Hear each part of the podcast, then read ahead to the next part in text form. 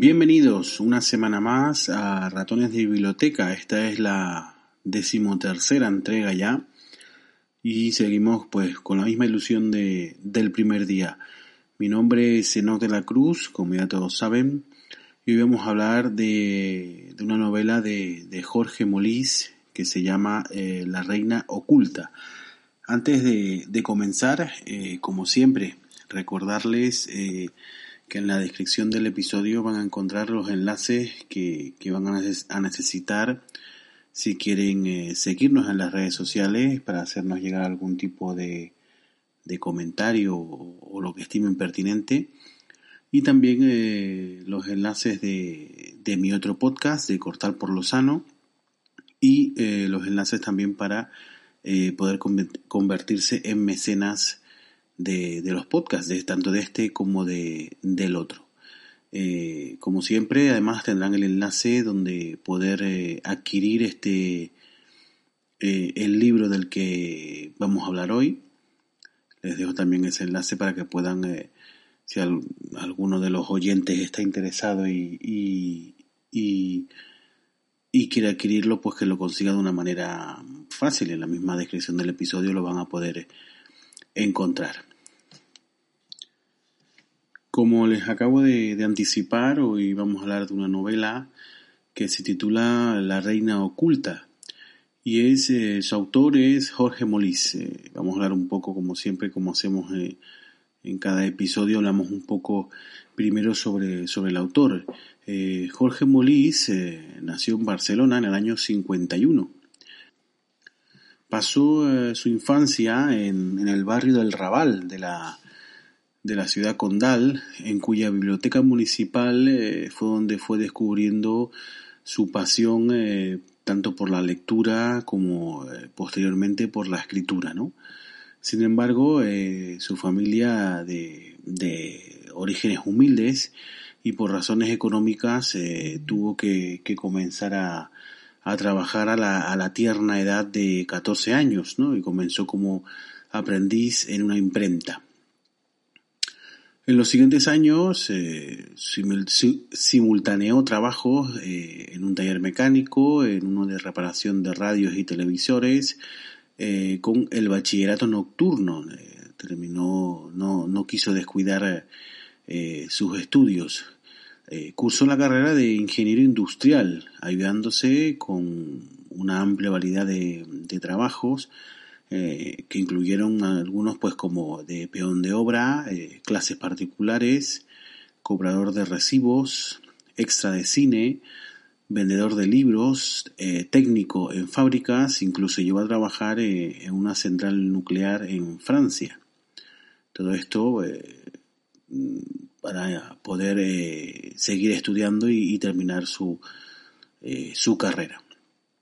Una vez eh, graduado y trabajando para una gran eh, corporación, realizó un máster en dirección de empresas. ¿no? Eh, su carrera profesional eh, fue bastante brillante y le llevó a incluso a residir en distintas zonas de, los Estados Unidos y a tener importantes responsabilidades de negocio tanto en América como en varios países europeos. Es, en el año 96 es cuando decide retomar su vieja pasión y eh, comienza a escribir. Eh, publicó eh, su novela, su primera novela en el año 2000, se titulaba, se titula Los muros de, Jericó, del año 2000. Eh, en el año 2008, ya con varias, varios títulos en el, en el mercado y con algunos premios, es cuando ya decide abandonar su actividad profesional por completo y dedicarse eh, al 100% eh, a jornada completa a la escritura, ¿no? que es lo que le apeteció durante toda su vida. ¿no? Desde que se dedicó a, la literatura eh, ha, ha, conseguido publicar un total de nueve novelas.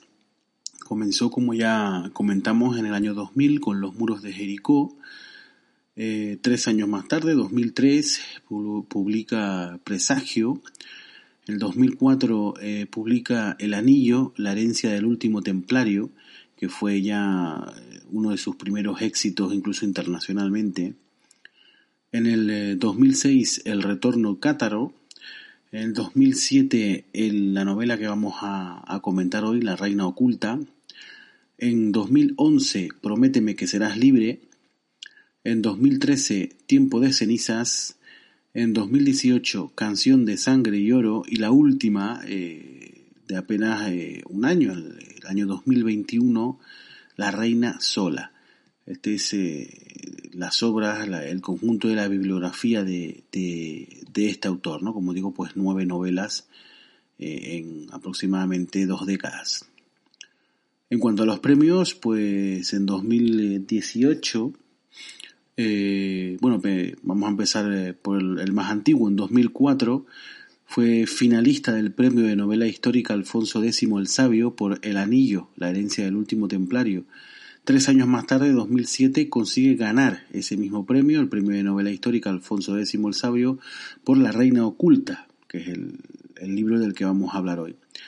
Y eh, su tercer premio de, de los importantes pues fue el eh, vigésimo tercer premio Fernando Lara por Canción de Sangre y Oro, eh, otorgado en 2018. Y bueno, pues poco más que añadir en cuanto al autor. Eh, llama la atención que es un, una persona pues que se hizo a sí mismo, ¿no? Que como, como vimos en, en su muy resumida biografía, que desde los 14 años está trabajando para conseguir todo lo que, lo que ha tenido, ¿no? Eh, pues como vimos, pues se tuvo que compaginar con infinitud de, trabajos para poder eh, terminar la carrera de ingeniero industrial, ¿no? Estas son, estas son de las historias que, que motivan, ¿no? Que, que realmente eh, demuestran que aún viniendo de orígenes bastante humildes y tener dificultades económicas en, en la juventud, pues que, se puede seguir, se puede conseguir seguir adelante y abrirse un camino, ¿no? Aquí eh, Jorge Molís pues, pues lo demuestra, ¿no? Incluso eh, conseguir una gran carrera profesional e incluso llegar al punto de dejarla atrás por su verdadera pasión, que además mm, no solamente es que eh, fuera su pasión, sino que se le da bastante bien porque yo, bueno, yo solo he leído el libro que vamos a hablar hoy, La Reina Oculta, pero es un libro fantástico, es un libro fantástico, así que si los demás eh, se asemejan, aunque sea un poco, eh, pues serán grandes novelas también sin, sin ningún tipo de dudas. Eh, poco más, poco más que añadir del autor, es un autor además que no es muy pródigo a, a, la fama y no es muy pródigo a salir en, los medios de comunicación, es bastante más eh, comedido en cuanto a, la fama y, a, darse a conocer y por eso pues no tenemos demasiados eh, datos más de, su vida privada, ¿no? lo cual también pues es perfectamente respetable. ¿no? Eh, por lo tanto, pues bueno, ya nos queda pasar a, la obra, a la novela en sí que vamos a, a, intentar eh, destripar hoy, destripar entre comillas, ¿no? Siempre como, como siempre digo, intentando no, no fastidiársela a nadie y no, no acercarnos a nada que pueda parecerse a un spoiler, ¿no? Por supuesto. Eh, eh, la idea es un poco, pues, la idea de este podcast es ponerle la miel en los labios, ¿no? Y que el que decida eh, probarla y decida saborearla, pues que ya se compra el tarro y lo, y lo saboree, ¿no? Tranquilamente y con, con todo el tiempo del mundo, ¿no? Eh, vamos a hablar, por tanto, de, de esta novela, de La Reina Oculta.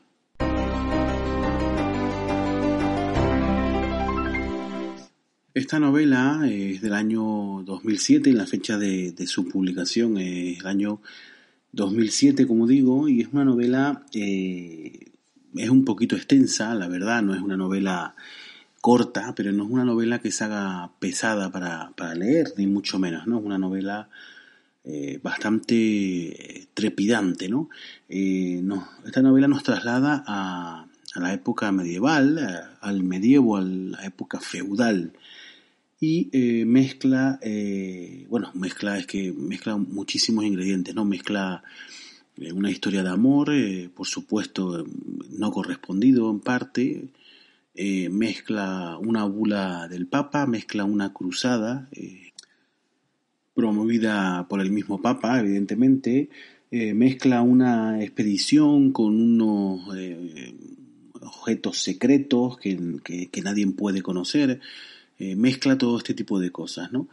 Y, es una novela que desde el primer momento te, eh, te absorbe y te mantiene pendiente de lo que va a pasar. Es, bastante trepidante, ¿no? no te aburres, no te aburres de leerla, ¿no? Como digo, es un, es un eh, poquito larga, no es para nada, para nada una, una novela corta, pero eh, no se hace para nada pesada y, te dan ganas siempre de, de seguir leyendo, ¿no? vamos a ver, estoy buscando aquí, tiene 541 páginas de, de novela. Después al final, por lo menos en la edición que yo tengo, tiene eh, una selección de conceptos y, unos mapas también. Eh, hay una, por ejemplo, hay un plano del castillo de Mataplana que tiene que ver en la historia y eh, un, pues digo, un, un glosario de, de conceptos que, que, pueden ayudar a, a, conocer la historia, ¿no? Conceptos pues de, de esa época, ¿no? De medievales, ¿no? Y al final además también hay una bibliografía recomendada en la que el autor pues recomienda algunos libros o artículos que también pueden eh, ayudar a, a, a, entender la historia, ¿no? Es la, la, verdad que en ese aspecto el autor se, se preocupó de dejarlo bastante, bastante completo, ¿no? Eh, voy a leer la, la sinopsis que viene en la contraportada del libro que creo que está bastante bien eh, está bastante bien desarrollada y, para el que le guste este tipo de, novelas pues enseguida le va a llamar la atención no le va a dar ganas de leerla no eh, dice así en 1208 Peire de Castelnau, legado papal, recibe el encargo de transportar en secreto a Roma la llamada herencia del diablo, unos documentos que amenazan el poder de la Iglesia y de Inocencio III pero en el camino asesinan a Peire y roban la séptima mula que es la que llevaba la peligrosa carga. El conde Raimón VI de Tolosa, que contra su voluntad había entregado los escritos a Peire después de una agria discusión, es acusado del asesinato y del robo. El pontífice le excomulga y proclama una devastadora cruzada que arrasará Occitania.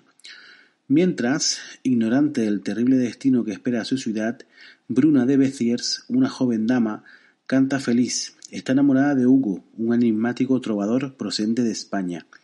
Y en París, Guillermo, un estudiante de teología, pendenciero y juerguista, es forzado por el nuevo legado a unirse a la cruzada, con dos misiones secretas recuperar los documentos y asesinar a Bruna. Al paso arrollador de los ejércitos, el destino de los tres jóvenes se enlazará en una historia de amores apasionados, rivalidad y muerte, que captura al lector desde sus primeras líneas, sumergiéndole en la magia, crudeza y lirismo del medievo. Eh, bueno, pues como digo, es una sinopsis que está eh, maravillosamente bien eh, redactada y, y, maravillosamente bien sintetizada, ¿no? O sea, eh, prácticamente pues hace en, dos párrafos resume a la perfección el libro y eh, incita al, lector apasionado de este tipo de, novelas históricas, incita enseguida a querer saber más, ¿no? Por lo menos es lo que me pasó a mí. Eh, este libro no lo compré yo, es cierto que no lo compré yo, también fue un, un regalo. yo tengo fama, debo de tener fama de, de lector de novela histórica porque es lo que me suelen regalar y la verdad que la suelo devorar en cuanto puedo. Eh, esta también fue, como digo, fue un regalo de, un familiar y, y, enseguida, eh, enseguida me, me ató, la, historia me ató al libro y, no pude soltarlo. ¿no?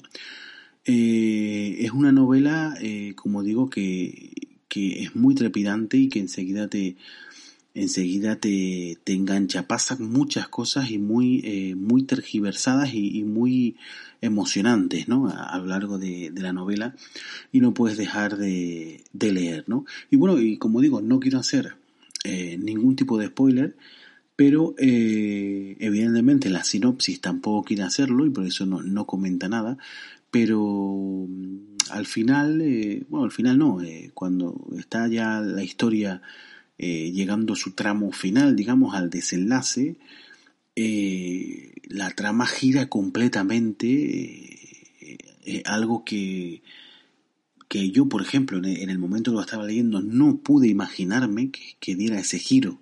Es un giro brutal. Y, y, claro, como digo, no les quiero destripar nada, ¿no? Pero da un giro trepidante, increíble, que nunca, por lo menos yo, me hubiera imaginado. Y, hace que el final sea completamente espectacular. Eh, así que bueno, eh, poco más eh, tengo que decir. No quiero no quiero no quiero destripársela porque es una grandísima novela y, como digo el final es alucinante, es completamente alucinante, ¿no? Así que se los dejo para que lo, lo descubran ustedes eh, si quieren y les apetecen puedan descubrirlo eh, por, por motu propio, ¿no? Así que bueno, voy a dejarlo aquí. No quiero, no quiero decirles nada más porque esta es una novela. Si normalmente no, no quiero destripar y no quiero hacer ningún tipo, mm, vamos, ni el mínimo spoiler, este caso que tiene un final tan eh, trepidante, pues menos todavía, ¿no? Porque eh, si el libro tiene 500 y pico páginas eran, pues a lo mejor llegas a las 490 sin imaginarte ni por asomo cómo va a terminar. es muy muy... es brillante, es brillante. El, final es brillante y, es maravilloso. Eh, es, impactante, también bastante impactante. Eh, así que bueno, voy a dejarlo así. Eh, les dejo, como saben, el enlace donde pueden conseguir la novela en la descripción para que puedan adquirirla el, que lo estime oportuno por ese medio o por el que deseen, por supuesto. Yo les pongo ahí una, un enlace en la que pueden ir a, una web que se llama todostuslibros.com en la que son eh, las librerías de barrio de toda la vida las que se han juntado y han construido esta web en la que se puede comprar el libro lo puedes pedir online y te lo llevan a tu casa o eh, puedes reservarlo en la librería más próxima. Te dice, la página está muy bien porque tú metes un título eh, y te dice pues las librerías más cercanas a ti. Evidentemente tienes que, tener tienes que darle permiso para que te geolocalice por el GPS, ¿no? Para saber dónde estás. Pero si lo haces, pues te dice las librerías que más cerca de donde tú estás en ese momento y que tienen ahora mismo ese libro, ¿no? Y puedes con la misma puedes reservarlo en esa librería si te quieres acercar y comprarlo en situ o como digo pedirla y pedirlo online y que te llegue a casa, ¿no? Como si lo compraras en, en otro tipo de, de plataformas, ¿no?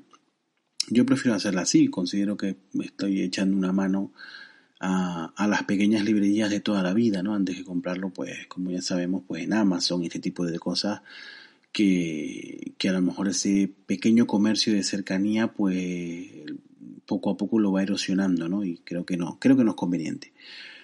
Eh, así que nada, vamos a despedirnos ya, no quiero, no quiero hablar más de la cuenta eh, y lo dejamos, vamos a dejarlo hasta la próxima semana. Un saludo muy grande.